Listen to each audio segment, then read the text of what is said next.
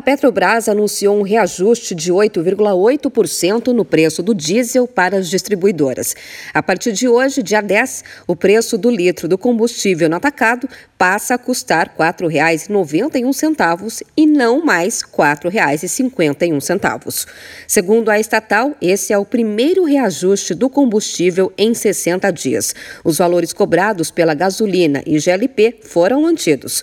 Com o reajuste, a mistura obrigatória de 90% de diesel e 10% de biodiesel passará de R$ 4,06 para R$ 4,42 o litro para a distribuidora, uma variação de 36 centavos. Essa é a parcela da Petrobras do preço cobrado ao consumidor, que ainda inclui custos e margens de lucro das distribuidoras e dos postos de combustível, além do ICMS.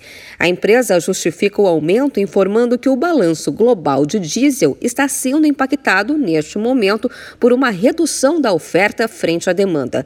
Esse desequilíbrio, segundo a Petrobras, resultou na elevação de preços do diesel no mundo inteiro, com o aumento do valor desse combustível muito acima da valorização do petróleo.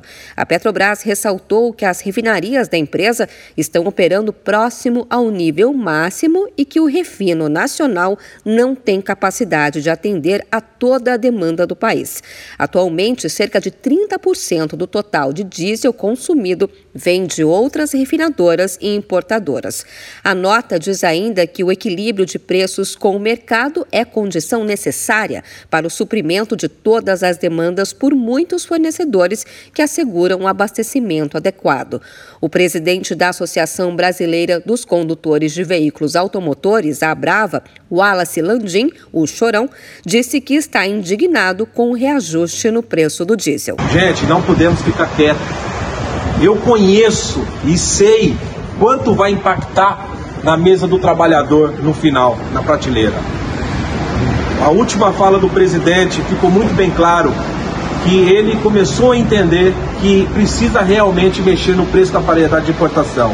Uma estatal que teve um aumento, um lucro de 3.400% no trimestre. Como brasileiro, eu preciso deixar muito bem claro para vocês que eu não sou da esquerda, não sou da direita, volto a repetir, sou brasileiro e caminhoneiro.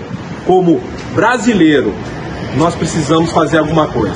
Em nota à imprensa, a Brava diz que o fantasma da inflação voltou e que o aumento no diesel se reflete nos preços dos produtos transportados já no dia seguinte.